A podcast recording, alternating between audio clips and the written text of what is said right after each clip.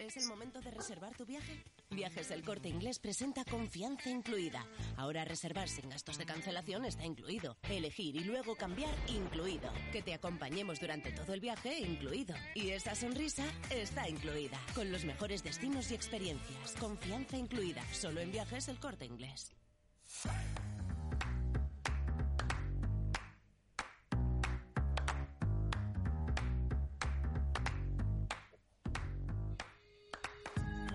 Hola, muy buenas y bienvenidos un día más al podcast de Sobre la Bocina. Hoy venimos tras una semana de trabajo intensivo Jordi en Granada, muy grande, con muchísimas eh, experiencias, emociones, sentimientos ahí. Vamos, fue espectacular la, la experiencia vivida en tierras andaluzas. ¿Qué tal Jordi tras este, bueno, semanita poscopa, no?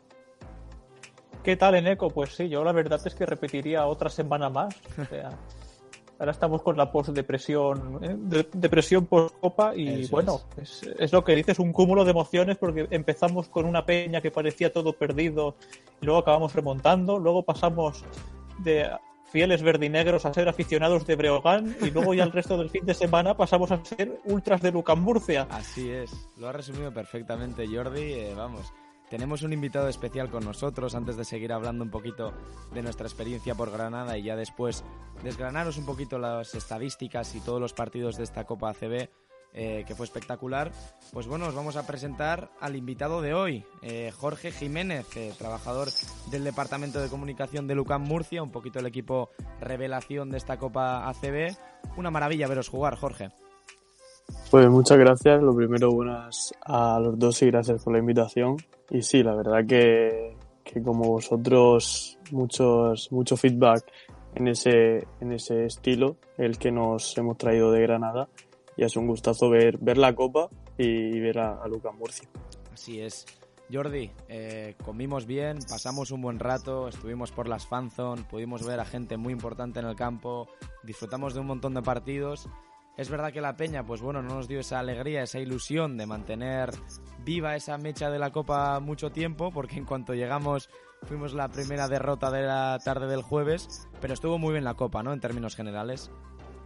Sí, estuvo muy bien y bueno, muchas anécdotas. Nos podemos quedar pues con la casi remontada de la Peña, con el ostión que me dio una aficionada del Manresa en el 3x3 o con el croquetón que nos pusieron para comer un día antes de la final. Por lo tanto, Sí, sí. mu- muchísimas anécdotas que intentaremos contar en un futuro vídeo. Muy, muy bueno. Eh, también tenemos ese póster de Lima en el que los tres tenemos una reacción cuanto menos curiosa, ¿no? Ya entraremos luego a ese partido que para mí, ya os, os puedo decir desde, desde ahora, que fue el mejor de esta Copa CB, en el que mejor me lo pasé, aparte evidentemente del de, del de la Peña, de mi equipo. Pero vamos, eh, si os parece podemos entrar con el partido Juventud eh, Lenovo Tenerife, que se saldó con victoria tinerfeña por 62 a 64.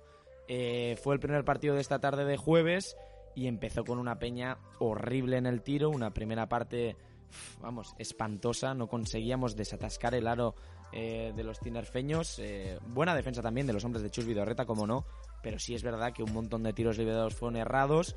Y al final, pues bueno, se llevó el partido el conjunto comandado por Marceliño y Gio Sermadini en un encuentro en el que ahora entraremos más en detalle pero aparte de Tomi Chiparra, que intentaron liderar la remontada con sus puntos, y Brocheansky con su calidad, pues bueno, la peña estuvo bastante desacertada. El tema de Ferran Basas, que estuvo francamente mal desde la línea de tres, eh, Guillem Vives, que aparte de con bastantes faltas y problemas defensivos para frenar al base rival, eh, tampoco estuvo acertado, es que entre los dos anotaron cero puntos. Un Pau Rivas que tampoco estuvo cómodo eh, en el parque, con seis puntitos.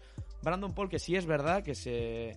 Bueno, en defensa estuvo muy bien, eh, Jordi. Eh, a mí la verdad es que me sorprendió, porque la primera parte he de comentar que la pasé con mi amigo Oscar Morales viéndola en el anillo central y para la segunda parte del cabreo que teníamos nos subimos hasta arriba donde estaba la afición de la peña a intentar animar y empujar un poquito al equipo a ver si revertíamos la situación. Y bueno, Brandon Paul con su defensa, Derek Willis con su energía, eh, ya os comentamos, Parra, Tomic, Brochiansky, nos dieron ese aire ¿no? en el tercer cuarto, pero al final, bueno, el conjunto tinerfeño se llevó la victoria con un triple final de Sasu Salin y muchos tiros libres. No sé qué resumen puedes hacer, una valoración general del partido y de esta derrota tan dolorosa para el conjunto de Carlas Durán. Pues realmente es que no comparecimos durante tres cuartos, pero hay que remarcar especialmente el primero. Veníamos de jugar el sábado ante Lenovo Tenerife precisamente, o sea, ya sabíamos que iban a salir muy contundentes y nosotros todo lo contrario, es que salimos muy blandos y de hecho creo que el inicio fue un calco del del sábado, porque es que tan solo anotaba a Tommy, que era el único que era capaz de meter ahí debajo de aro. Y bueno, luego lo que comentabas de los triples, es que no entraba ni uno. O sea, no metimos uno hasta el minuto 16, que fue Joel Parra. Y bueno, se, se, celebró por todo el pabellón como si fuera un milagro, porque con la de triples que habíamos fallado, Sí, sí. luego ya en, en la- en el- a partir del tercer cuarto mejoramos mucho la defensa y ahí sí que es cierto que tuvo mucho que ver Brandon Ball, que le hemos metido muchísimas críticas especialmente por su ataque, pero hay que decir que en defensa está muy implicado Sí, sí. y ahí fue cuando se empezó la remontada. Luego hay que decir también eh, Willis un par de buenas jugadas que hizo al final del tercer cuarto, que fue cuando la afición ya conectó con, con los jugadores y ya pues en el último cuarto pues lo que todos vimos. Eh, empezó a entrar la bola, los, eh, los jugadores de Lenovo Tenerife muy nerviosos.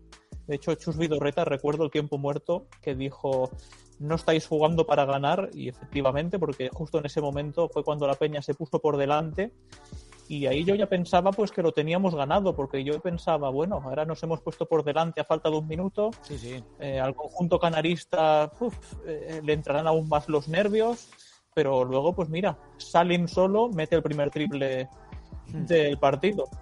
Y Eh, luego, pues ya pues se la juega Basas, que venía de un 0 de 5, si no me equivoco. Sí.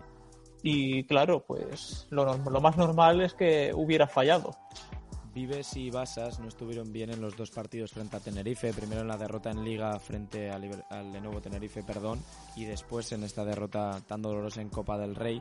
Te quería preguntar a ti, Jorge, por la figura de los bases. Al fin y al cabo, el Tenerife tuvo la baja de Bruno Fittipaldo durante toda la Copa del Rey, eh, pero es que Marceleño Huertas, incluso sin hacer un gran partido, con un 4 de 11 en tiros, pudo mantener pues poco a poco a su equipo primero por delante y luego intentar la remontada que al final pues bueno lo consiguieron con ese triple de Salin como comenta Jordi y es que encima yo creo que los bases de la Peña no decidieron bien ese tiro de Ferran Basas quizás un pelín precipitado recuerdo que quedaban como 10 segundos de posesión luego no sé si fue el mismo Basas o Vives que hicieron la falta rápida que tampoco hacía falta al fin y al cabo estábamos tan solo perdiendo por uno y quedaba medio minuto no sé, fue un poco raro ese final de partido y en general el partido del backout verde y negro no fue nada bueno.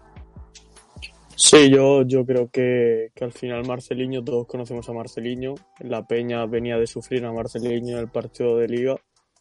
Y, y en este partido, como has comentado, Marceliño tampoco es que esté muy, muy bien, porque sí, que mete 8 puntos y en el último cuarto es de lo mejor, pero pierde 8 balones. Eso en Marceliño es bastante raro. Hmm.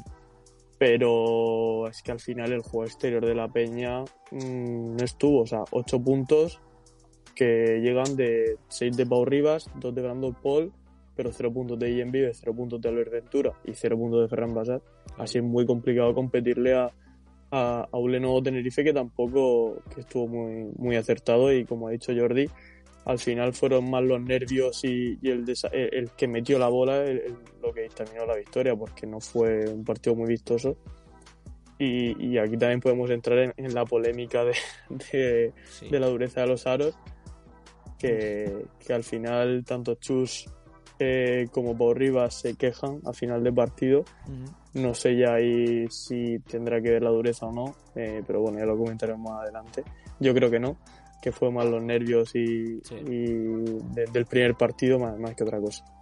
Eh, bueno, repasando un poquito la ficha estadística, te das cuenta que en la Peña tan solo 5 jugadores superaron los dos puntos. Se quedaron Brandon y Simon tan solo con una canastita. Y en el Lenovo Tenerife lo hicieron 9 jugadores. Eh, como has comentado, el partido de Marceliño Huertas no fue del todo bueno, pero esos 8 puntos, 12 de Shermadini, 6 Todorovic, 8 Dornekam, 8 Borg, 8 Whitger. Al final, cosas que van sumando, ¿no? Y yo creo que fue importante que diferentes jugadores pudiesen ir aportando al conjunto de Chus Vidorreta, ya que en la Peña es que fue el juego interior y ya está. Jugadores de menos de 2 metros, eh, Pau Rivas con esos 6 puntos, como bien has comentado Jorge, y ya, porque es que el resto son 12 de Willis, 14 de Parra, 15 de Tomic y 11 de Brodzianski. Al final, el juego ofensivo se resumió en estos cuatro jugadores, que como bien comentamos, eh, pues bueno, esa remontada épica en el último cuarto en el que el Juventud anotó 23 eh, puntos y dejó al, Tenerife tan solo en 13, si no me equivoco, con dos canastas de, en juego, el triple de Sasu Salin y otra canasta que fue de Marceliño Huertas, uno de ocho el Tenerife en el último cuarto en el triple, pero sí es verdad que anteriormente habían anotado ya ocho triples más. La Peña se quedó con un 4 de 27 como bien comenta Jorge, esa dureza de los aros fue clave Jordi, eh, pero no solo eso, sino el desacierto, los nervios, el que fuese el primer partido, el que una posible semifinal contra el Madrid. Yo creo que tanto a la Peña en los primeros tres cuartos y al Tenerife, que pensaban que se le podría escapar con esos tiros libres de Parra en el último cuarto, pues bueno, les jugó una mala pasada la línea de 6.75, ¿no? Sí, no sé si es que el aro estaba muy duro o qué, bueno, llegué a leer un titular, no recuerdo en qué periódico, diciendo que ese aro estaba embrujado, pero eso quedó ya desmitificado en cuanto jugó el Real Madrid dos días después contra el mismo Lenovo Tenerife y le entraron los triples desde todos los lados, como luego comentaremos en un ratito. Sí, es, es una cosa, no sé, nosotros, la Peña es un equipo triplista, es un equipo que mete muchos triples, mm. muchas veces, esta temporada ya no, pero sí que en temporadas anteriores ha vivido mucho del triple. Y no sé, tener esa estadística tan pésima es que yo creo que le debió sorprender al mismo Chus Vidorreta. Sí, sí. En cambio, en su equipo, es que anotó triples hasta Tobias Borg, que pues, con todos los respetos para este jugador, que no es malo, pero eh, no juegan toda la temporada y ese día te clava dos. Mm, así es. Eh, yo creo que infravaloramos incluso la figura de Tobías, que bueno, es un base que ha ido poco a poco creciendo en la, en la Liga Endesa. Y sí es verdad que la Peña en la primera parte no estuvo nada atenta en defensa. Ya el tema de los tiros es otra cosa, pero canastas muy fáciles para el Tenerife, triples liberados, que es lo que llevamos comentando toda la temporada. Esos triples de esquina que metió Dornecam, que hay que puntearlos. Incluso el triple de Salin al final, que viene de una posible falta de Gio Shermadini a Joel Parra que bueno, triangulan el balón, un extra pass de Joan Sastre, si no me equivoco, y el triple de Sasu Salin, que acaba siendo clave para la victoria, como ya os comentamos, del conjunto de Vidorreta. Eh, si os parece, Jorge, pasamos al segundo partido de, esta primera jornada, del jueves, que fue el Real Madrid 73, Breogán 67. Eh, uno de los mejores partidos también de esta Copa, sobre todo por bueno la, la, imagen que dio el Breogán de lucha, de entrega, de ganarle hasta en tres cuartos al conjunto de Pablo Lasso ya que el primero sí es verdad que fue superior, con un Yabusele espectacular, con 17 puntos, que fue el mejor del Real Madrid, y un Artel que no estuvo del todo bien al principio, pero bueno, ya sabéis que en el clutch es de los mejores jugadores de la Euroliga. Pero un Breogán, joe, con sus armas, Janan Musa que tampoco tuvo su mejor día, pero 13 puntos, Lukovic bastante bien, eh, para mí el mejor, que dio mucha guerra y la verdad más de lo que la gente se esperaba. Y llegó a los últimos minutos con muchísimas opciones. Sí es verdad que con alguna que otra polémica arbitral, una deportiva además, pero bueno, eh, vibramos junto al Berogán, junto al conjunto de Lugo. Y la verdad que, muy contento con ello, ¿no, Jorge?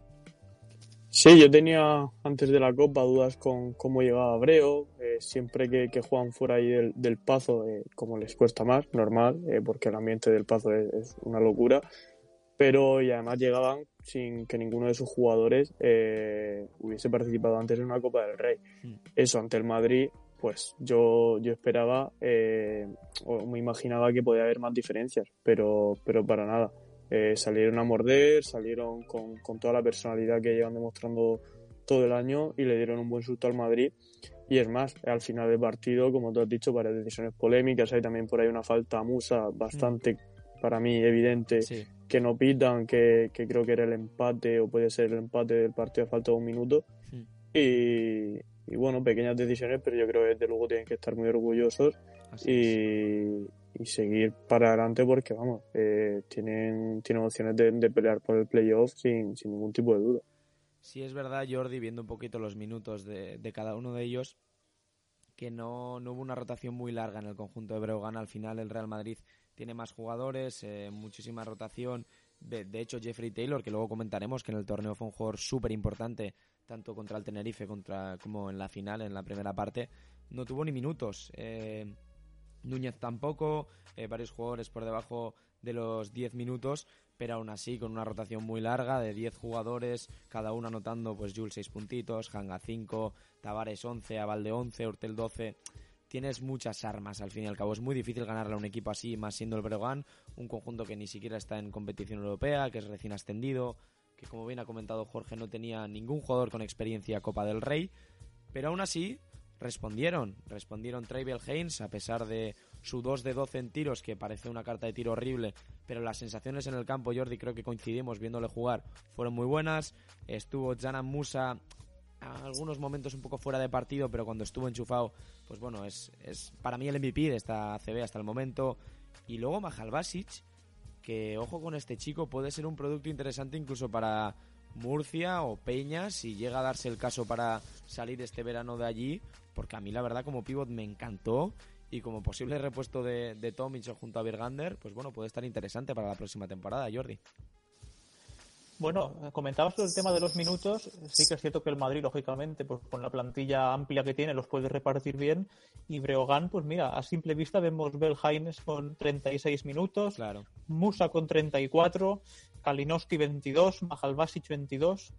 Depende mucho del quinteto titular, pero bueno, es lo que, por ejemplo, una sorpresa a mí esta temporada en Breogán, Lukovic. O sea, yo recuerdo a este jugador, creo que fue en Murcia y en Manresa, era un jugador terrible. O sea, era, era el típico jugador que era- sabías que lo tenías que dejar solo porque sabías que iba a fallar. Eh, y, y ojito porque esta temporada está teniendo un buen porcentaje desde la línea de tres Sí. y es lo que decías. eh, el Breogán yo creo que se mete de lleno en el partido gracias al par de jugadas seguidas que tuvo Belheims. Especialmente recuerdo un 2 más 1 que después de esa jugada Breogán fue otro equipo. Sí. Y luego también, pues creo que lo ha dicho Jorge, ¿no? lo de la falta a Musa es que era evidente y recuerdo que si la metía era para ponerse por delante en el marcador. Luego pues llegó eh, una antideportiva o una técnica, ya no recuerdo, y ahí se acabó el partido. No sé qué opinas, Jorge, sobre la figura de Walter Eddy Tavares y lo difícil que le puede llegar a hacer la vida a casi todos sus rivales, ¿no? Al fin y al cabo, el pivot más dominante, o sin duda uno de los más dominantes en Europa en esta última década, eh, que bueno, en este partido con sus 11 puntitos, apenas sin fallar, como siempre, con eh, cuatro rebotes ofensivos y siete defensivos, también incluso asistiendo con cinco tapones.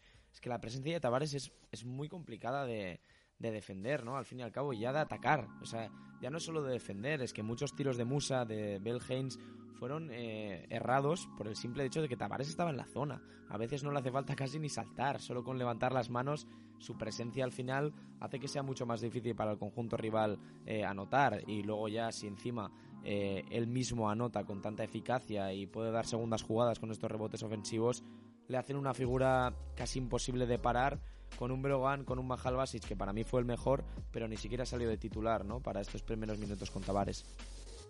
Sí, al final tener a Tavares es asegurarte el control de la zona el, el tiempo que él esté sobre la pista. Es verdad que esta temporada tampoco está siendo, quizá no está destacando más tanto como en otras, pero sí que llega a esta Copa del Rey en un buen estado de forma. Eh, Ujú. Pierden el clásico en Euroliga ante el Barça, pero creo que hace 30 puntos de valoración Sí. con un 100% en tiros de campo, casi un 100%. Y, y al final es, es, es muy, es muy autoritario en la zona, tanto en ataque como en defensa, modifica muchos tiros. Y al final lo que, lo que comentabas tú de Mahal Basic, yo creo que no sale de titular porque al final Mahal Basic es un, un pivot más, más móvil, que, que a nivel de centímetros puede sufrir más con, con Tavares, pero sí que, que el- ese duelo ante Tavares Mahal Basic, pues mm, sale perdiendo Breo, pero quizá es- ese tipo de pivot móvil exterior, eh, el caso de Sarli en el Barça, eh, le pueden hacer más daño a Tavares y sacarlo de la zona, pero bueno, al final tener a Tavares es asegurarte mucho. Sí, y fíjate que con el tipo de, de pivot que tú dices, Shermadini, Frey y Guerra, luego lo hablaremos, ¿no? En, en el- pues bueno, en los siguientes minutos, en la semifinal contra el Tenerife, que el Madrid no pasó tantos apuros como contra el Breogán, pero creo que la Peña tenía incluso más herramientas para poder sacar a Tavares. Sí es verdad que siempre sufrimos Jordi contra, contra Tavares, sobre todo defensivamente, pero en la parcela ofensiva lo hicimos con Shermadini en muchos momentos en el que, aunque Tomic fuese el mejor, no jugó al final del partido ya que esa movilidad que te dan Willis y Brodzianski, incluso en momentos parra de cuatro con Vladi o con Willis, eh, es importante para la peña en un juego en el que en un baloncesto en el que poco a poco el small ball pues bueno va creciendo. Ya sabemos que la línea de tres se ha ido aumentando muchísimo en los tiros en los últimos años y es importante también tener ese tipo de interiores y gente alta tan móviles. Y la peña yo creo que con Vladi y con Derek que son tíos rápidos de buen eh, manejo de balón con buenas fintas de pie con muy buenos eh, tiros exterior sobre todo Vladi al fin y al cabo tenían igual más herramientas que el Tenerife o incluso que este Breogán para parar a Tavares, que ha estado imparable durante esta Copa del Rey, ¿no, Jordi? Pues sí, la verdad es que contra el Real Madrid yo tenía claro que en caso de jugar la semifinal contra ellos, pues era lo más esperable, lógicamente. Uno no se iba a esperar que la semifinal fuera Peña Breogán pues lo, esperable hubiera sido jugar mucho rato con los dos cuatros, con Willis y Brodzianski. Pero bueno, también, por ejemplo, en el partido que jugamos contra Lenovo Tenerife, yo eché muchísimo de menos, que no le hemos comentado antes, en los últimos minutos a Tomic. Porque quizás esa última jugada que se jugó ser de tres, Así es. lo mismo Tomic debajo de aro te hubiera sacado algo más y, dos puntos igual que te ponían por delante. por, por, lo tanto, hay que saber también leer este tipo de cosas. Quizás ante Tomic te funciona mejor eh, ante un Lenovo Tenerife y luego pues el, el Brodzianski Willis te funciona mejor en semifinales contra el Real Madrid. Así Pero bueno, estas son cosas que nosotros las vemos ahora en frío. y que quizás en caliente pues no son tan fáciles de ver. Totalmente de acuerdo contigo, Jordi. Eh, ya para cerrar, un poco recalcar también la figura en el Brogan de Jordan Saco, que es un pivot que a mí pues bueno, ha estado varios años y en diferentes equipos en la ACB y nunca me ha llamado muchísimo la atención, pero sí es verdad que viéndolo en directo yo creo que hizo un gran partido, eh, me gustó bastante. Eh, también otro pivot que no es de mi agrado, lo comentaremos luego y para mí hizo uno de los mejores partidos de su carrera fue Kate, que tú le conoces mejor, Jorge, eh, pero, pero vamos, la verdad es que me sorprendió bastante la figura de Saco, no sé qué opinas Jorge, pero sí es verdad que tuvo momentos el Brogan, sobre todo en el tercer cuarto, en los que consiguió engancharse al partido y en parte fue gracias a la defensa y al ataque del pívot. Sí, Saco como, como es el caso de Jan Kubasima, los dos bueno, son medio producto Manresa, eh, más Sima, más, tiene más amenaza exterior, pero a Saco yo lo veo un perfil más defensivo, eh, un jugador que a nivel de, de intimidación atrás mm, aporta mucho. Eh, ha salido varias veces este año ya en jugadas destacadas por, por su agresividad al aro, tanto atrás como, hmm. como en ataque. Y, creo que precisamente es, es clave porque podría jugar solo nueve minutos eh, y en, esa faceta mm, creo que, es fundamental a, Isaco para, para parar quizá o darle descanso a Mahalbasi y frenar un poco el, cambio de, de Poirier o, incluso emparejarlo con Yausel en algunos momentos. Pero creo que, fue clave para aportar ese, ese aporte físico, ese nivel físico que a lo mejor le puede faltar a Breogán a veces en su quinteto. Creo que es un jugador clave en ese equipo. Eh, si os parece, ya pasamos al siguiente día, al viernes, que teníamos esa primera semifinal, perdón, cuartos de final entre Valencia Basket y UCAM Murcia en las que el Murcia empezó de una manera que, vamos, yo creo que nadie se lo esperaba. Sí es verdad que en la porra y en la previa hablamos aquí Jordi, Dani, Olga, Lorente también, eh, sobre el tema del Murcia, que dependía mucho de cómo venía del COVID, pero que es un equipo con muchísimas armas, tanto ofensiva como defensivamente, y sin mucho que perder en esta copa, y lo ha demostrado al fin y al cabo.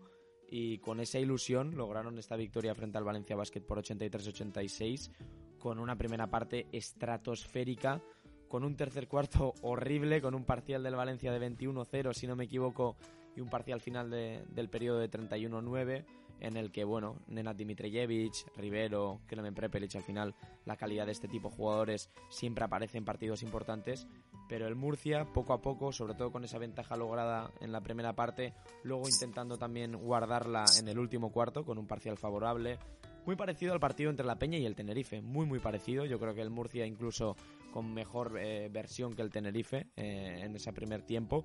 Pero luego el Valencia y la Peña con esa pequeña reacción que parecía que incluso se lo podían llevar, que eran los favoritos y tal. Pero nada, nada, que el Murcia se agarró a esas posibles semifinales, eh, vamos, perfectamente, con un web que a mí me encantó, con un McFadden que terrible, terrible en esta Copa del Rey, impresionante. Con Isaiah Taylor también, que le puede disputar el MVP a Zanan Musa. No sé qué sensaciones te dejó este partido de, tu Murcia, ¿no, Jorge? Eh, pero la verdad es que a mí me encantó. Bueno, yo creo que se me ponen todavía los pelos de punta de, recordarlo, hacemos una primera parte impensable, creo, hasta para nosotros. Sí que es verdad que, que sea un equipo en la liga que por motivación y entrega y, coraje mm, no creo que haya uno mejor que nosotros. Eh, llegábamos en una situación en la que cualquier otro equipo habría dicho, bueno, salimos a jugar, mm, intentamos competir, pero es que una semana y media sin Sito, llega Sito el último día, última hora al partido, que no lo saben ni los jugadores, les da la sorpresa la charla previa al partido, dosis extra de motivación, llegábamos al partido eh, que en las encuestas previas a la Copa ningún entrenador ni director deportivo había apostado por nosotros, éramos 0%. Entonces, claro, al final, eh, tres jugadores con COVID que llegan justos para viajar a Granada el, mismo, el mismo jueves. Eh, no había nada que indicase que podíamos competir ante un Valencia que llegaba a la Copa después de ganarle a la Virtus en Europa, después de ganarle al Barça en, en Liga, con un estado de forma, para mí, top 3 equipos en forma de Europa. Y llegamos y, y, le gastamos la primera parte a Valencia increíble. Sí que es verdad que el tercer cuarto, pues no sé si a nivel físico bajamos, se junta con el tema mental de que estaba el run run del aro, que no entraban los tiros y bueno, Valencia eso no te lo perdona. Y al final yo creo que también el aporte de los, mil aficionados que han ido pues fueron clave para no ir bajarnos del partido porque creo que cualquier otro equipo en circunstancias normales, tal y como llegábamos, tal y como habíamos llegado al descanso y lo que nos pasa en el tercer cuarto, si no por la afición, nos hubiésemos ido del partido, yo creo. Entonces, al final, pues una victoria que, que, nos llena de moral y que, creo que también nos deja un muy buen sabor de boca, no solo a los murcianos y a Lucas Murcia, sino también al resto de la CB, porque para mí fue uno de los partidos más bonitos de toda la Copa. Así es. Eh, para mí el Murcia, eh, los dos partidos más bonitos, seguramente, este contra el Valencia y contra el Barça, eh, de toda la Copa, fueron espectaculares. Yo me lo pasé, vamos, como un niño viéndoles jugar.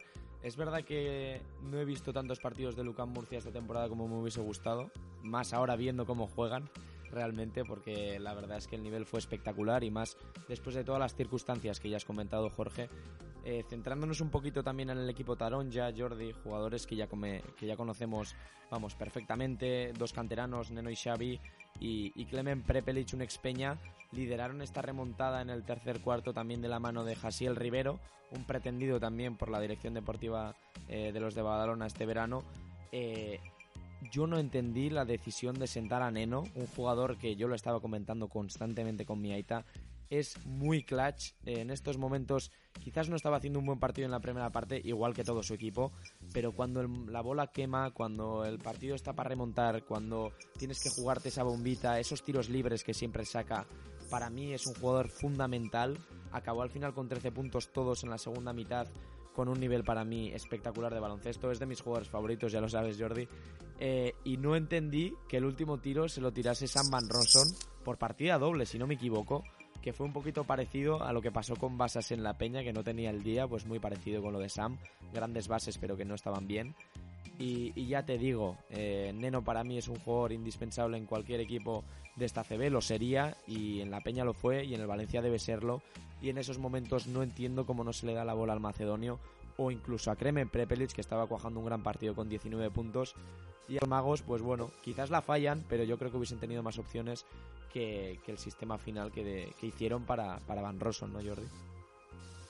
Sí, yo creo que la clave hubiera sido acabar, como bien dices, con Prepelic y, y Dimitrijevic. Sí que es cierto que el último tiro realmente lo tira Prepelic, lo que pasa que falla y entonces en el rebote hmm. da tiempo a una nueva jugada y el único que estaba solo era Van Rossum. Sí. Claro, eh, no sé. Anteriormente también, ¿eh? lógicamente ahí, ahí, no había ninguna jugada. Era básicamente era el jugador que estaba solo, lo, único, lo único que le podían pasar. que no es mal triplista, Van Rosson, pero no, no, venía de un buen partido en esa faceta, precisamente. Si no me equivoco, de hecho, la anterior a esa es la que me refiero, que es parecida a la de Basas, porque todavía queda partido, no es la última. De hecho, no lo hemos comentado. De hecho, no hemos comentado, pero la Peña también tuvo otro matchball que fue de Brodzianski desde la esquina que, que lo erró. Eh, pero a eso me refería, ¿no? Yo creo que un poquito de, ansiedad también en el equipo Tarón, ya que vio como después de un parcial de 21-0 se te puede escapar el partido frente al Murcia con las circunstancias y tal. Y bueno, se precipitaron un poco. Ya para cerrar el capítulo del Murcia e ir para los últimos cuartos de final, Jorge, comentarte el tema de, de McFadden. Le tuvimos aquí en Badalona, Yo creo que Carlas Durán no dio con la tecla para encontrarle su mejor sitio. Sí es verdad que vino en circunstancias también con un Nicola Provítola en modo MVP y no tuvo los tiros que, que podría, pues bueno, un jugador como él merecer. Pero sí es verdad que el nivel en el Burgos y cómo está en el Murcia, sobre todo en esta Copa CB, es espectacular. Es de esos jugadores que, que cuando no entran en trance es darle la bola y ya está. dejarle un poco de espacio y, y que él decida, porque tiene una de las mejores manos de esta liga endesa y es una gozada verle jugar. Las semis fueron espectaculares, pero es que en estos cuartos de final frente al Valencia anotó 5 triples y 20 puntos. Sí, así es. Es un jugador que además cuando, cuando tiene el día eh, no solo, quiere el balón y es capaz de generarse sus propios tiros con unas posiciones que solo él es capaz de meter triples así. Y, y lo hablaba con, con los compañeros de comunicación de Valencia. Al, en el primer cuarto creo que, que Mafade mete dos triples mm. consecutivos. No sé si llegan a ser tres. Y, me acuerdo que les dije, eh, estáis perdidos. O sea, el, el, si Mafade empieza metiendo, mmm, problemas para el equipo rival porque pues, es un jugador que, que se lo pasa bien eh, jugando a baloncesto, que lo ve siempre con una sonrisa eh, y que, parece va flotando. Cuando tiene el día es, imparable. Y bueno, hizo unos cuartos de final impresionantes y unas semifinales. O sea, la reacción ante el Barça después de un primer cuarto que dices tú ya, bueno, eh, esto ya está hecho, es, es gracias a él. Y, y, no, a ver si sigue con, con, ese, con ese nivel de juego. Parece ser que la lesión que se hace al final del partido contra el Barça no va a ser tanto, o eso, eso creo, porque ha sido convocado con Macedonia, no con Macedonia, no con Georgia. Eso es. Eh, y en principio entiendo que, no será tanto la lesión, pero bueno, eh, para el mes que nos toca a nosotros ahora de marzo, que repleto de partidos, creo que son siete, eh, esperemos que mantenga este nivel. Nos alegramos evidentemente por McFadden, el bono de Tad, que nos regaló esos cuartos de final y esas semifinales espectaculares, al igual que el Murcia.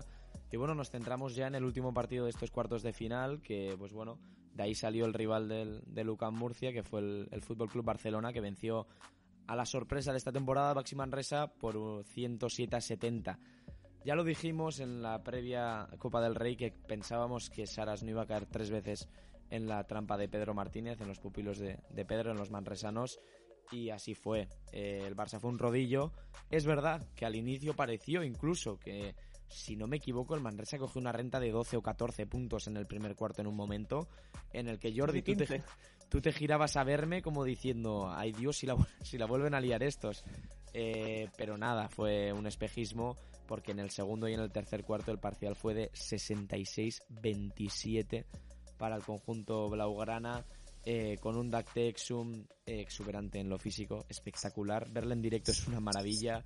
Eh, Nicola Provítola, Nico Mirotic, los dos Nicos que la verdad se entienden a las mil maravillas y nos están dejando tintes de un baloncesto ofensivo brutal, pero también en defensa muy bien Nico, eh, la Provítola en este caso, los dos, pero sobre todo la Pro, ¿no? que no es una faceta que a lo largo de sus años se la haya visto muy bien y con sabia esa duda, y la verdad es que se está aplicando perfectamente eh, con un Brandon Davis también bastante acertado con 14 puntos y 4 de 6 en tiros de 2. Eh, a Roland Smith desde el banquillo aportando esa fuerza, esa garra. También muy bien eh, Sergi Martínez que bueno fue bastante utilizado. Abrines con 11 puntos que la gente se alegra un montón por él. Nosotros también, es un tío fantástico. Jokubaitis, es que la, la lista de jugadores del Barça que suelen estar bien en un mismo partido es casi innumerable. Es que 1, 2, 3, 4, 5, 6, 7, 8 jugadores están por encima de los 8 puntos en el, en el Fútbol Club Barcelona. Es una barbaridad el conjunto de Saras y Vicius. Ofensivamente, quitando la final, los dos partidos fueron tremendos. Y no dio opciones a un Manresa que salvo Thomason que empezó muy bien y un Silvain Francisco que cuajó uno de los mejores partidos de su carrera, no estuvo bien, ¿no, Jordi? Sí, me acuerdo perfectamente del primer cuarto, que de hecho, como bien dices, te miré un par de veces incrédulo, porque es que realmente el primer cuarto de Manresa es que fue espectacular. O sea, es que en ataque movían la bola rapidísimo, jugadas muy rápidas, todas acababan dentro y las defensas es que dejaban al Barça totalmente secos. Así es. Luego sí que es cierto que a partir ya del segundo cuarto, otra, otra cosa que me hizo mucha gracia fue un, recuerdo, un mate en Aliup de Sergi Martínez, que ahí miré a tu Aita y ahí me dijo, se ha acabado. Porque me dijo, cuando Sergi Martínez te meta eso, si te mete eso, es que ya se ha acabado. Y efectivamente así fue. Desde ese momento el Barça fue un rodillo, lo metieron absolutamente todo. Dante Exum, recuerdo un par de penetraciones suyas que parecían totalmente de NBA y bueno, pues ahí ya luego se sumaron que si Nico La Provitola, eh, Mirotic, Abrines con sus triples que mucho echaron en falta la afición culé durante la temporada debido pues a las malditas lesiones. Mm. Jokubaitis, pues que ya lo comentaremos luego porque lo ha hecho en todos los partidos, que siempre te hace la penetración por izquierda y siempre te saca la canasta o el 2 más 1 o una falta, siempre te saca cosas. Y bueno, pues al final acabó siendo una paliza y bueno, fue una predicción de las que acerté en la previa. Así es. Eh, la verdad es que el Barça con un roster, si no me equivoco, de, de 13 jugadores, todos anotaron más de, más de 4 puntos. Es una barbaridad ver esto, Jorge, en un equipo. Yo no sé qué opinas sobre la rotación que tiene el conjunto Blaugrana, cómo administra los minutos Saras, cómo juegan ofensivamente, pero para mí ese dato, o sea, no tiene casi ningún sentido que tantos jugadores estén metidos en partido que nadie llegue a los 15 puntos, pero que casi 8 jugadores anoten más de 10, es, que hablan muy bien de Saras y Vicius, de cómo mueve el balón este Barcelona, de cómo se entienden eh, con los pivots, con Sanli y Davis que han hecho un trabajo brutal, con Nico que va poco a poco dando pasos adelante, con Mirotic en modo MVP, con jugadores de rol. Es una gozada ver a este Barça. No sé cómo lo viste, Jorge, cómo esperaste, como ya sabías que iban a ser tus rivales en la en las semis viendo estos cuartos de final, imagino que algo de miedo ya pasaste. Bueno, yo este partido no lo pude ver en, el campo, pero sí que estoy siguiéndolo por, por el móvil. Y claro, eh, me acuerdo de ver el primer cuarto y decir, ostras, que viene la tercera de Manresa ante, ante el Barça.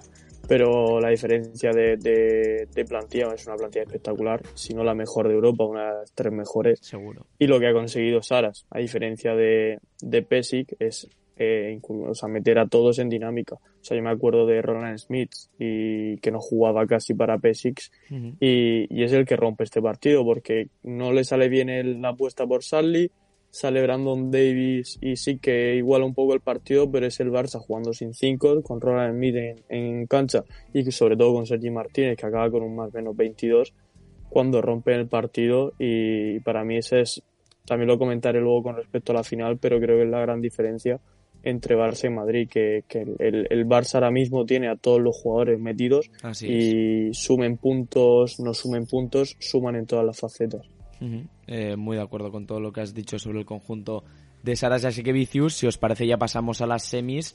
El sábado 19 de febrero eh, habrían las semis y esperando ya para ver quién era ese finalista, ese primer finalista, tanto Madrid como Tenerife.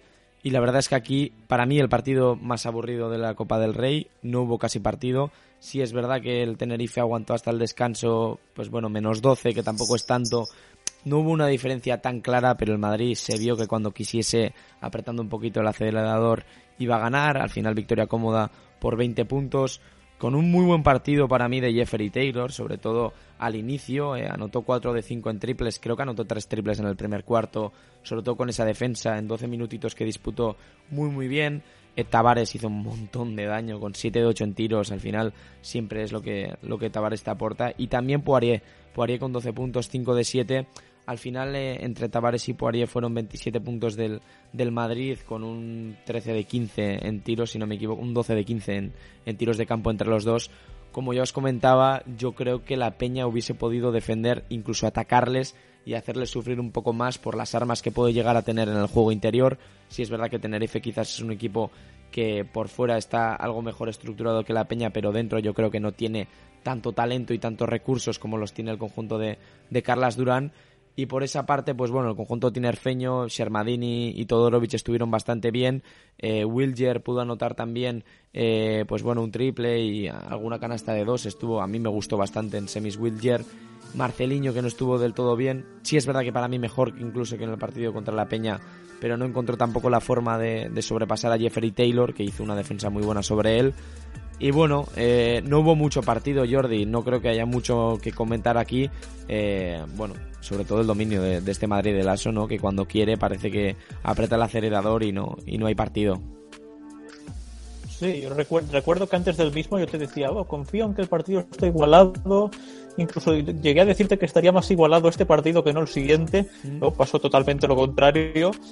Y uy, es que un equipo que te mete un 14 de 26 en triples y desde 14 de 26, pues entre Tompkins y Taylor, que pues lógicamente eran de los jugadores que habían jugado menos en esta primera vuelta por diferentes motivos, si hicieran un 6 de 7 en triples, pues ya te hacía presagiar que el Lenovo Tenerife o hacía un partidazo o esto se iba a acabar más pronto que tarde.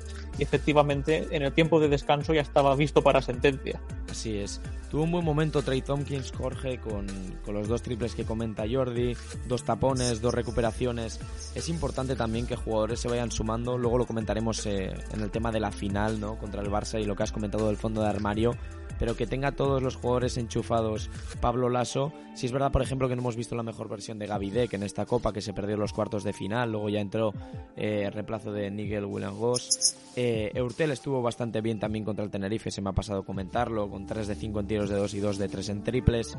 Bueno, eh, la profundidad también de equipos como Madrid y Barça, al fin y al cabo, que con tanto presupuesto económico y, y con tan bien entrenados además, pues bueno, es muy difícil en partidos importantes meterles mano y pues fue el Madrid el primer finalista. No sé qué sensaciones te dejó esta primera semifinal. Yo vi la primera parte, la segunda me tuve que salir al, recibimiento del equipo, pero es eso, la, primera parte daba la sensación, aunque era solo un más 12 al descanso, que el Madrid lo tenía controlado y en ningún momento peligró el partido. Tavares, Poirier, eh, siempre en todos los partidos, en los últimos partidos entre Madrid y Lenovo, eh, han controlado muy bien a, a Sermadini y al final pues es una, una, plantilla tan profunda que tienes a jugadores como Taylor, como Hanga, eh, que a nivel defensivo son, son brutales y que consiguen para mí frenar muy bien el, el, poder de, de Lenovo del perímetro, frenan a Marceliño, Salin eh, esta copa está muy, muy pasando por, por bajo mm. y luego tienes a, a dos tíos que supuestamente pues como he comentado, Taylor el primero que te tiene que sumar en defensa, te mete cuatro triples. Claro. Y Tompkins, que, que viene de lesión, que, pero que siempre aparece en los partidos grandes y rompe el partido. Poco se puede hacer ante este tipo de equipos, pero sí que es verdad que, que, que esta profundidad de, banquillo del Madrid tampoco está funcionando porque al final la plantilla del Madrid está más profunda que la del Barça porque deja fuera a William Goss, deja fuera a Randall, tiene lesionado a Locen pero, pero no consigo, no veo la unión o, el, encaje de piezas que, sí que ha conseguido Saras en, en Barcelona, que, luego comentamos en la final. Pero bueno, aquí en este partido no, no, tuvo opción Lenovo, que para mí la Copa ha sido, para llegar a semifinales, muy discreta. Hmm. A pesar de llegar a las semifinales, creo que, hay que exigirle un pelín más a Lenovo, que para yo creo que es la cuarta mejor plantilla de toda la competición. eh, Jordi, pasamos al siguiente partido. Ya os he dicho eh, al principio del podcast que Personalmente creo que los tres de aquí fue el que más disfrutamos. Bueno, eh, al final Jorge yo creo que quizás un poco más la victoria, ¿no? Por el resultado, pero nos hizo vibrar el UCAM Murcia en estas semifinales frente al Fútbol Club Barcelona con momentos en los que realmente eh, cabía la posibilidad de que llegasen a esa final contra el Madrid, que luego habría que ver, pero es que al Barça que venía de destrozar literalmente al Manresa, le tuvo contra las cuerdas durante 35 minutos eh, el Barça acaba ganando de, 13 puntos y gana de 12 el último cuarto. Quiero decir, hasta el último cuarto iba tan solo por un, punto de desventaja el Murcia. Eh, para mí, con un fichaje que tiene que tener prioritario la Peña o cualquier equipo Euroliga, eh, con perdón Jorge, que es James Webb, que a mí la verdad me ha enamorado en esta Copa del Rey. Me parece un, un cuadro espectacular, que puede abrirse, que puede jugar duro, que tiene muchos recursos en el poste. Para mí, si acaba concretándose la marcha de Derek Willis, que puede llegar a ser posible en el verano, esperemos que no, la Peña o un equipo como el Valencia puede plantearse ficharse a Webb si no sale o si no se queda en Murcia, eh, que la verdad para mí fue muy sorprendente, aunque ya sabía del nivel del jugador. Eh, también McFadden, 18 puntos con el momento ese que comentamos de, trance total de 5 triples. Eh, Taylor anotando, yendo fuerte al aro, incluso acabó con 17 intentos de tiros de 2, con 8, con 8 canastas y 21 puntos. Bueno, eh, un Murcia brutal que dio muchísima guerra al Fútbol Club Barcelona, con un Cate que sorprendió con uno de sus mejores partidos de su carrera, con 15 puntos y, si no me equivoco, 5 rebotes. Muy bien, el Murcia, el Rinales. No pensábamos, Jordi, tú y yo, que iba a dar tanta guerra a este Barça, pero nos sorprendió. Yo, ya te digo, el partido que más disfruté, fui a muerte con ellos y al final se quedaron a la orilla de, poder conseguir la machada, que sería espectacular de ganar a Valencia y Barça en dos días consecutivos.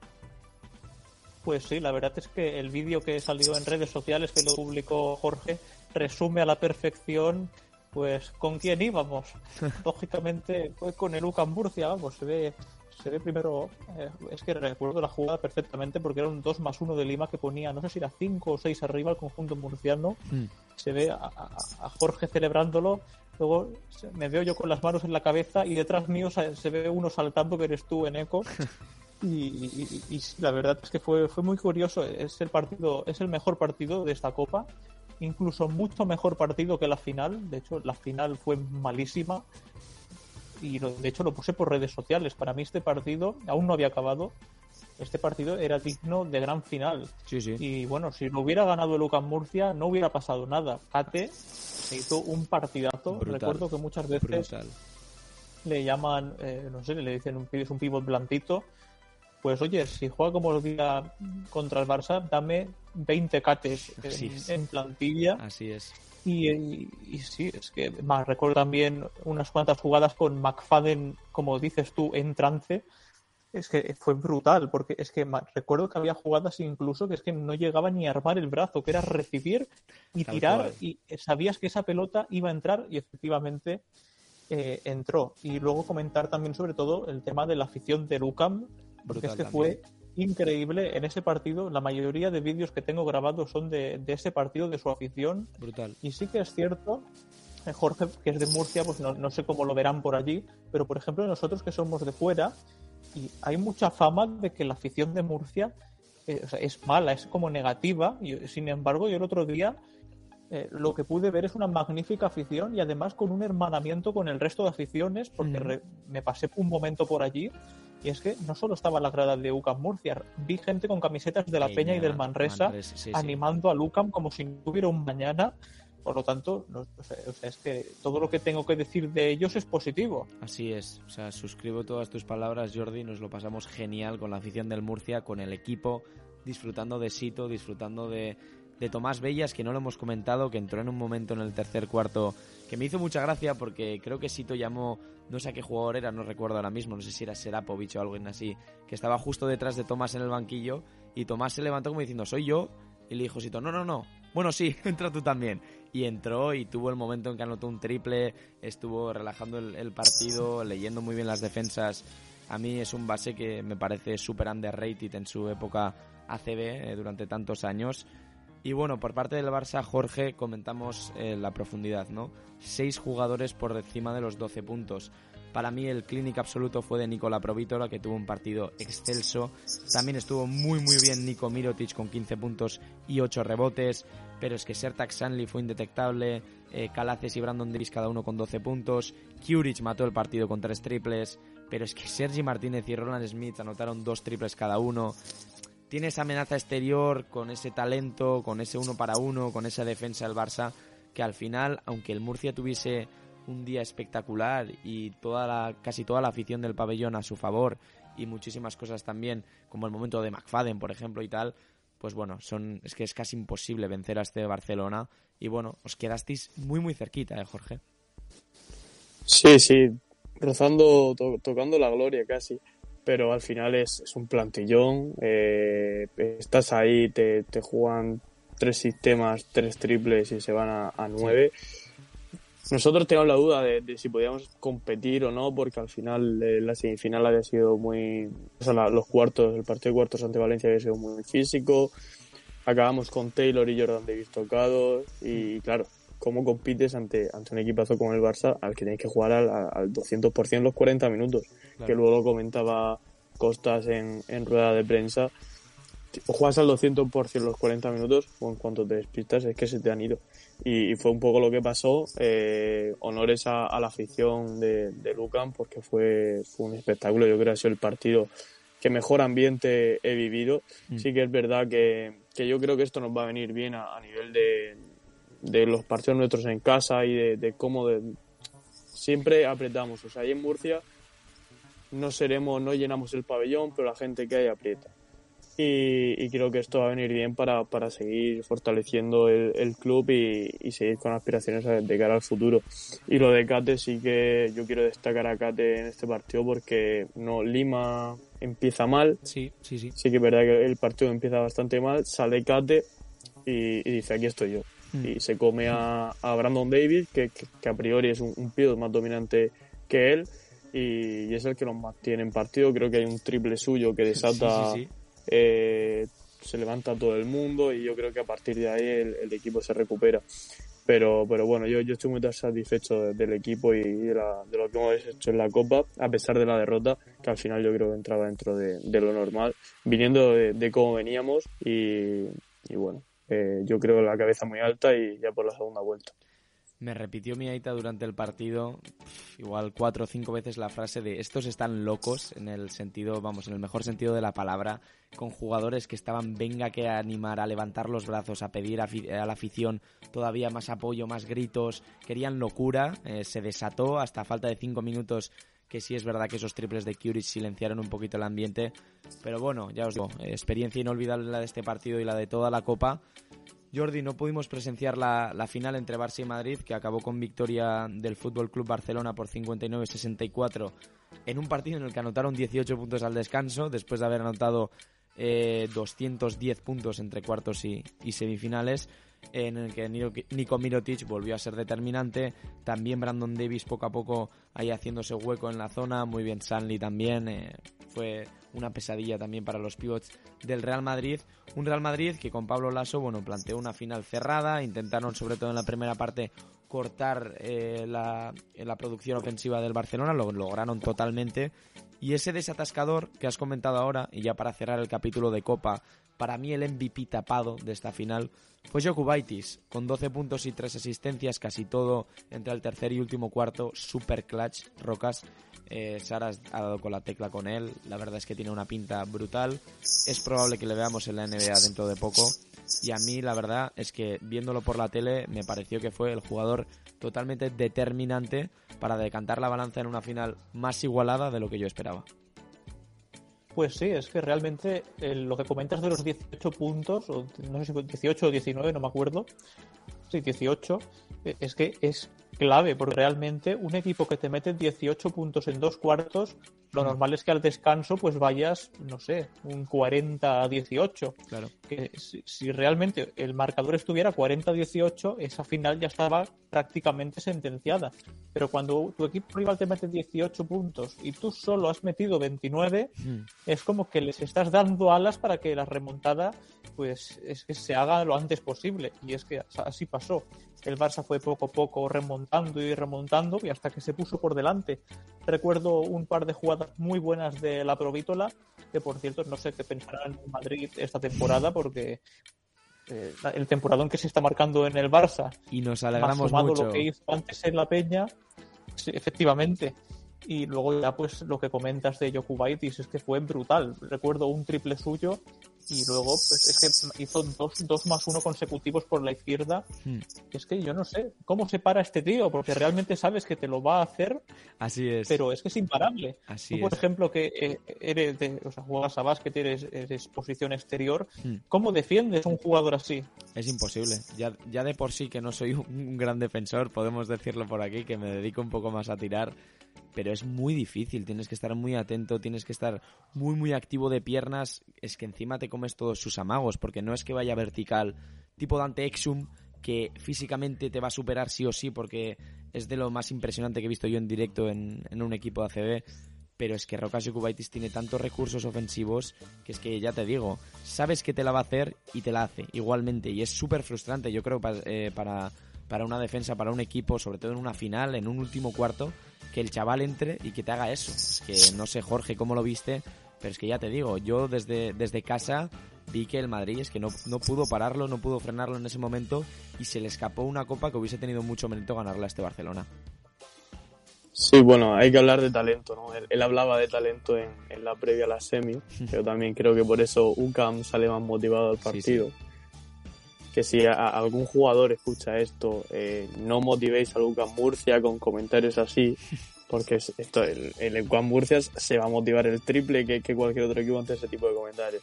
Pero es un jugador repleto de talento y, él es el que decide la final. O sea, él, él gana la final al Barça y, haciendo una, una, vista general, eh, lo que ha conseguido Vicios es que su equipo, metiendo 18 puntos en el descanso, consiga defender.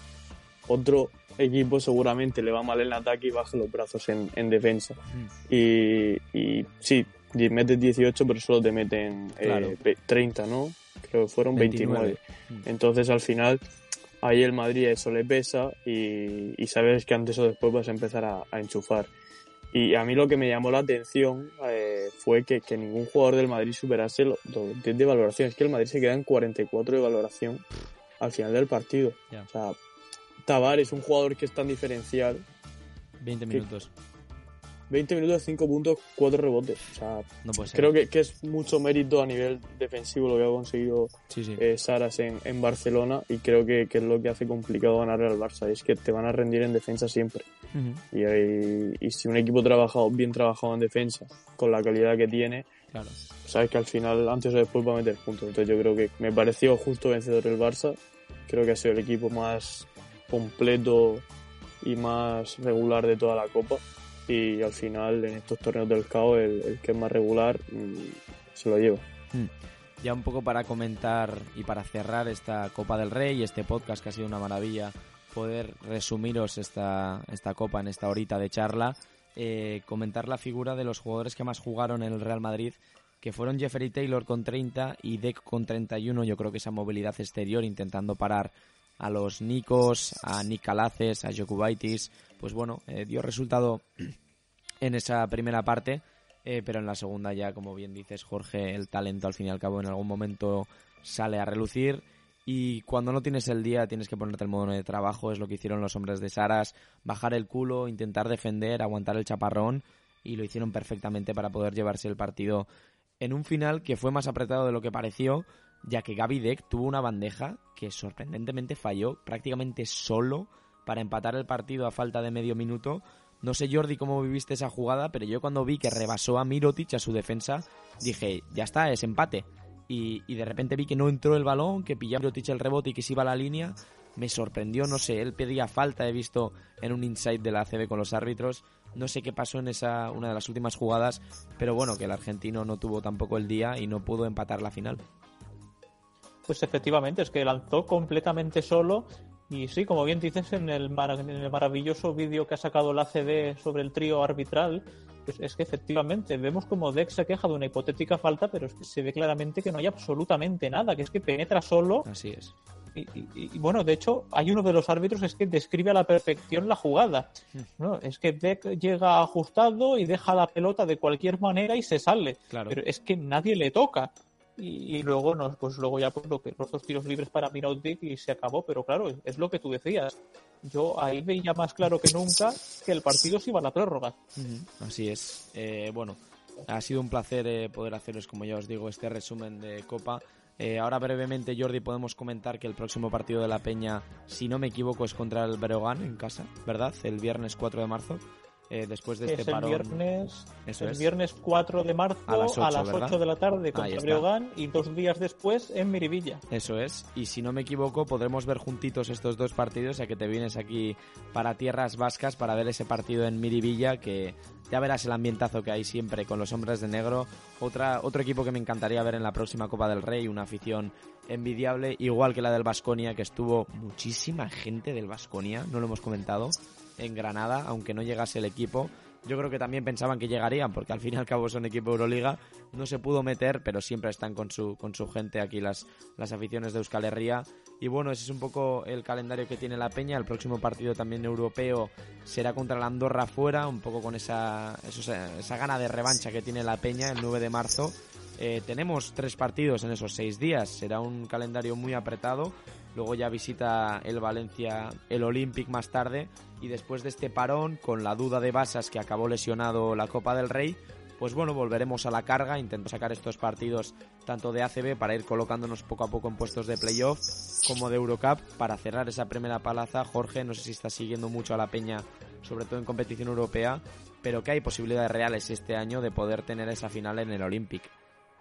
Sí, además eh, algo estoy siguiendo por encima, además en esta copa hablando con los diferentes compañeros de comunicación eh, de Valencia me estuvo contando cómo era la nueva, el nuevo formato de competición y la importancia que tiene acabar arriba en, en este en este en la etapa que está ahora la, Eurocup porque te aseguras eh, es a un partido no las eliminatorias te aseguras el factor cancha en toda, en todas ellas.